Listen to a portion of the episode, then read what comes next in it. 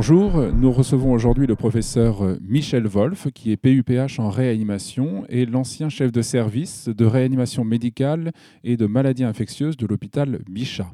Nous allons discuter aujourd'hui de la prise en charge, notamment surtout de l'antibiothérapie, euh, devant un choc septique sans point d'appel infectieux évident. Et donc tout de suite, cette première question, quelle antibiothérapie probabiliste faut-il instaurer devant un choc septique sans point d'appel évident? Bonjour et merci pour l'invitation.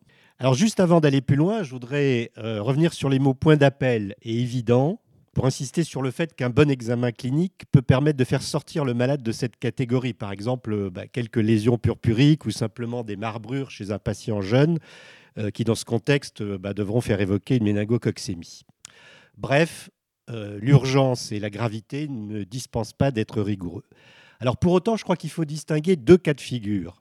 Un, le malade arrive en réanimation aux urgences avec un choc septique. Deux, euh, celui-ci se développe chez un patient déjà en réanimation. Alors pour le premier cas, nous avons la chance euh, d'avoir une étude multicentrique française publiée en 2016 dans Critical Care, dont le premier auteur est, Damien Contou, le deuxième Damien Roux. Et cette étude nous apporte plusieurs euh, enseignements.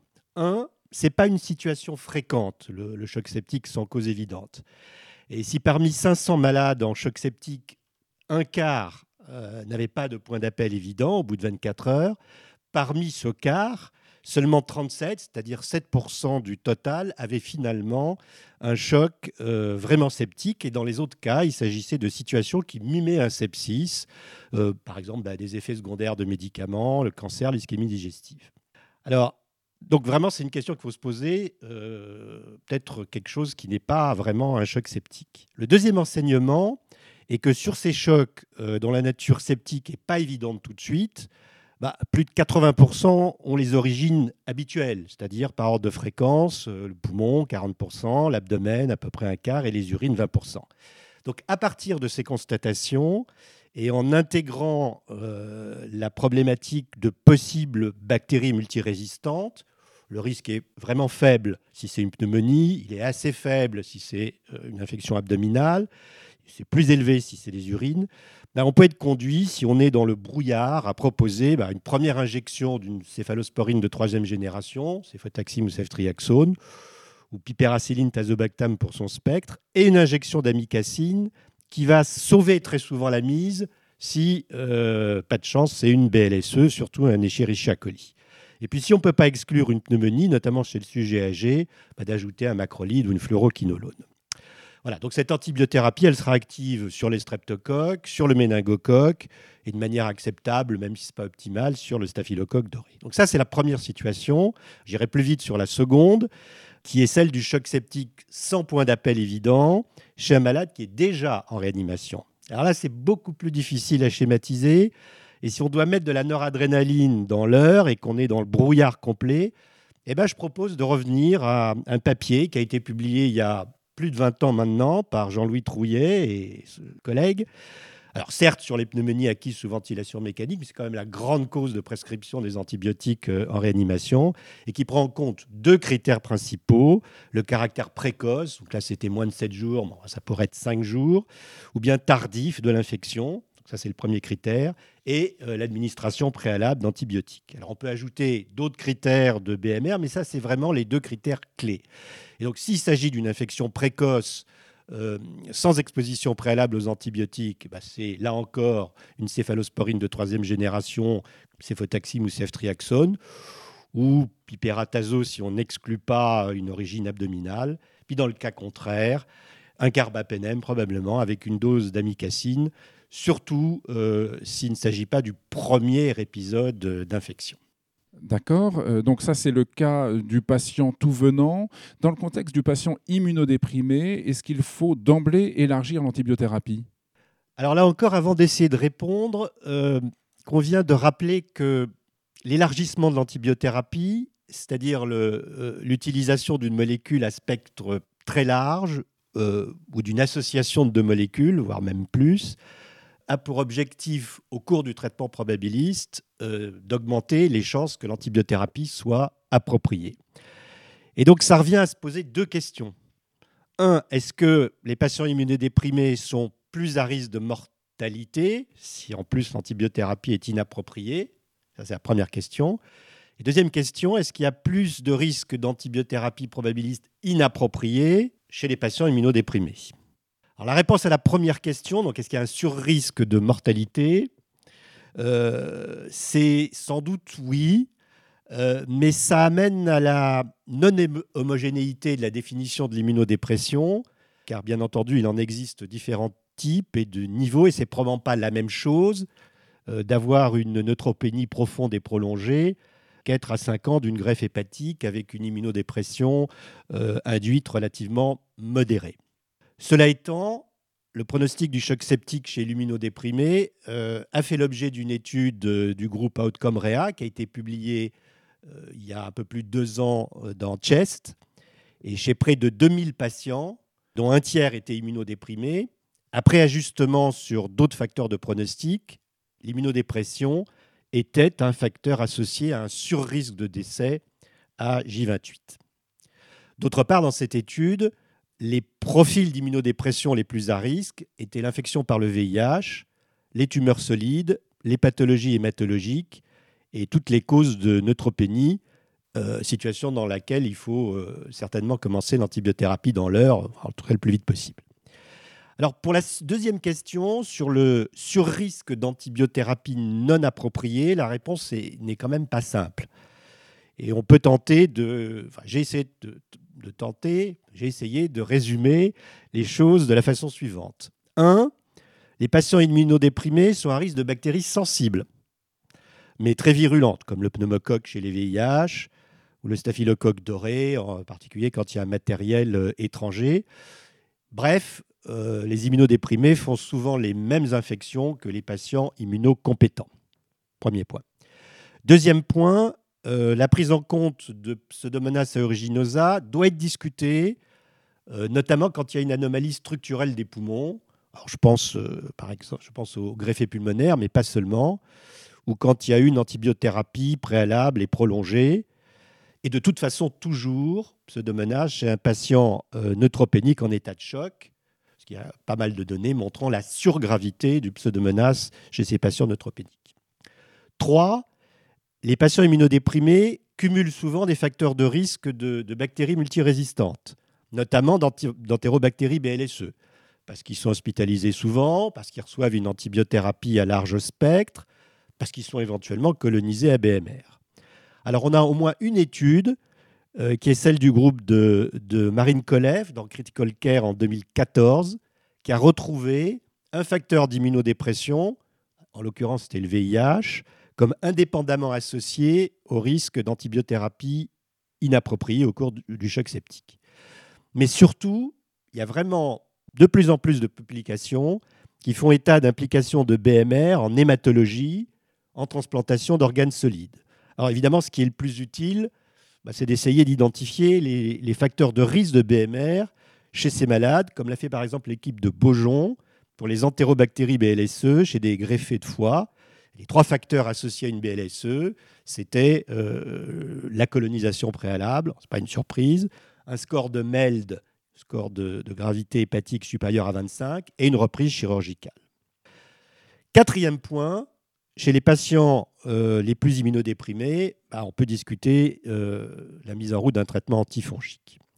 De manière pratique, il convient de privilégier les bêta-lactamines à large spectre, qui incluent les bacillagrammes négatifs et les cocciagrammes positifs, comme piptase, carbapénem ou céphépime, premier point. Deuxièmement, quand même associer la micacine, là encore, pour récupérer les BLSE et ne discuter un glycopeptide que si l'origine de l'infection est, cutanée ou sur un, ou sur un cathéter.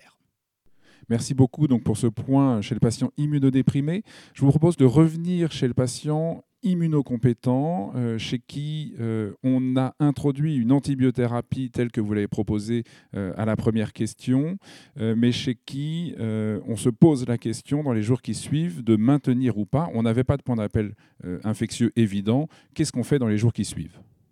Alors, D'abord, n'oublions pas que l'antibiothérapie a été commencée pour un choc présumé sceptique. Donc déjà, au cours d'une situation, moins qu'on puisse dire, qui menace le pronostic vital.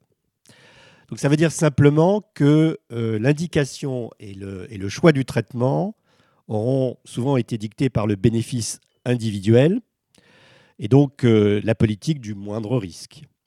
Pour des raisons essentiellement écologiques, mais aussi d'effets secondaires potentiels, de coûts, il faut les jours suivants se poser la question euh, du maintien ou non de l'antibiothérapie et l'arrêt total ou, d'une des molécules, s'il y a une association, bah, ça fait partie de la définition de la désescalade. Et là, tout dépend d'abord de l'état du, patient. Première situation, le choc reste mal contrôlé. Ça arrive. Et dans ce cas, je pense qu'il est très difficile de convaincre un réanimateur d'arrêter les antibiotiques, sauf si euh, on, identifie une infection non bactérienne, par exemple euh, fongique, dans des contextes particuliers, ou une cause non infectieuse vraiment évidente, par exemple un effet secondaire grave de médicaments. Deuxième situation, on va, peut-être plus simple, je, dirais, parce que dans la première situation, bah, on est, obligé souvent de continuer les antibiotiques. Deuxième situation, c'est le malade va mieux, le choc est contrôlé. Et là, euh, on peut essayer de schématiser trois cas de figure. Premier cas de figure, l'infection est finalement quand même confirmée par la microbiologie ou parce qu'on a mis en évidence euh, un site. Et donc la question, c'est celle de la durée de l'antibiothérapie, avec maintenant pas mal d'études pour dire que dans beaucoup d'infections, pulmonaires, abdominales, urinaires, on peut faire court, sûrement pas plus de 8 jours, voire moins, si on adopte une stratégie guidée par la, la procalcitonine, comme nous l'avions montré en 2010 avec l'étude Prorata, et puis, comme ça a été démontré euh, tout récemment par un groupe néerlandais dans euh, une étude publiée dans le Lancet Infectious Disease sur un joli collectif de, de 4500 malades. Et ils ont traité euh, en moyenne 5 jours dans le groupe guidé par la procalcitonine. Donc ça, c'est le premier cas de figure, infection confirmée. Deuxième cas de figure, on trouve une pathologie non infectieuse ou non bactérienne. Donc on a dit tout à l'heure. Et donc là je pense qu'on peut être serein en décidant d'arrêter les antibiotiques sur les données de la clinique. Et je pense aussi qu'on peut faire assez confiance à la procalcitonine qui, si elle est négative, et en plus on a trouvé autre chose, bah, encourage à arrêter les antibiotiques. Troisième cas de figure, eh ben, on ne trouve aucune explication euh, satisfaisante et on est dans la situation du shock of unknown origin, choc d'origine indéterminée. Euh, c'est à peu près 7% de, l'ensemble des chocs dans l'étude dont on a parlé tout à l'heure de Damien Contou. Il faut quand même se rappeler que dans cette étude, le taux de mortalité dans ce groupe est plus élevé euh, par rapport aux causes, aux chocs septiques de cause claire. il est par définition impossible de, trancher entre un foyer euh, non retrouvé, un micro-organisme qui n'a pas poussé ou vraiment une cause non infectieuse. Et là, il faut bien reconnaître qu'il y a peu de travaux, moi j'en ai pas trouvé, ou très peu, qui se sont intéressés à l'impact de l'arrêt de l'antibiothérapie dans cette situation spécifique du choc d'origine inconnue, finalement, d'allure septique, mais d'origine inconnue. Alors, il y a eu une étude qui a été publiée en 2013 par le groupe de Gilali Hanan, qui, encore une fois, s'est servi de la procalcitonine, mais qui n'a pas permis de conclure euh, parce qu'ils n'ont pas eu assez d'inclusion. Alors, dans l'étude hollandaise dont j'ai parlé euh, tout à l'heure sur la procalcitonine, dans le sous-groupe, regardé dans le sous-groupe des patients euh, qui ont des sepsis de cause inconnue, eh bien, avec la procalcitonine, enfin, en utilisant cette cinétique, on a une réduction comparable de la durée de l'antibiothérapie, même si la par rapport à la, population générale, même si là la différence n'est pas significative, mais probablement parce que c'est un petit euh, sous-groupe. Donc, si on résume, pour ces malades-là, on n'a à ce jour pas vraiment de réponse à la question, en tout cas euh, sur les données de la littérature, mais je dirais, à la vie personnelle, que hors neutropénie persistante, où de toute façon il faut continuer les antibiotiques, euh, il me semble sage, surtout si la procalcitonine est normale, ou c'est normalisé, ou abaissé de plus de 80%, d'arrêter les antibiotiques, on va dire, dans les 5 jours. Merci beaucoup. Et quels sont les trois papiers majeurs que vous recommandez sur cette thématique? Alors le premier papier, euh, c'est celui de Rhodes euh, et collègues c'est l'équipe de la Surviving Sepsis euh, Campaign et qui euh, est un papier qui a été publié en 2015 dans Intensive Care euh, Medicine et qui montre l'impact de respecter des bundles, donc un ensemble de mesures dans lequel il y a l'antibiothérapie précoce. Je n'ai pas trop abordé ce problème de la relation entre l'antibiothérapie précoce et la mortalité, mais euh, clairement, c'est un, des points importants, vraisemblablement, du pronostic. Donc ça, c'est le premier papier. Euh, le deuxième papier, bah, je, l'ai assez abondamment euh, cité. Je trouve que c'est un papier très intéressant parce qu'il il s'intéresse à la problématique des chocs septiques de causes pas très claires. Donc c'est celui de Damien Contou et collègues qui a été publié dans Critical Care en, en 2016. Donc c'est une assez grosse série multicentrique et euh, qui, vraiment s'intéresse à décortiquer euh, ce que c'est qu'un choc septique euh, sans, sans, sans, cause évidente. c'est une partie des malades. Et puis le troisième papier, alors je ne défends pas forcément la, la, procalcitonine, mais c'est quand même un des, une des façons d'aborder cette question. Bah, c'est celui de De Jong, qui a été publié dans Lancet Infectious Disease, également en 2016. C'est une très très grosse série, 4500 malades. Euh, qui montre l'utilité du suivi par la procalcitonine et qui euh, retrouve d'ailleurs euh, une amélioration de, la survie pour des raisons que je n'ai pas le temps de développer ici en s'aidant de la procalcitonine. Merci beaucoup pour tout ce, ce, topo et cette discussion. Que diriez-vous pour donc la question bonus habituelle Que diriez-vous à un jeune qui souhaiterait faire de la réanimation en 2017 alors, je crois que la réanimation, c'est euh, la discipline euh, la plus variée qui existe. Et j'ai toujours eu l'habitude de dire que finalement, la réanimation, c'est de la médecine interne euh, de malades graves.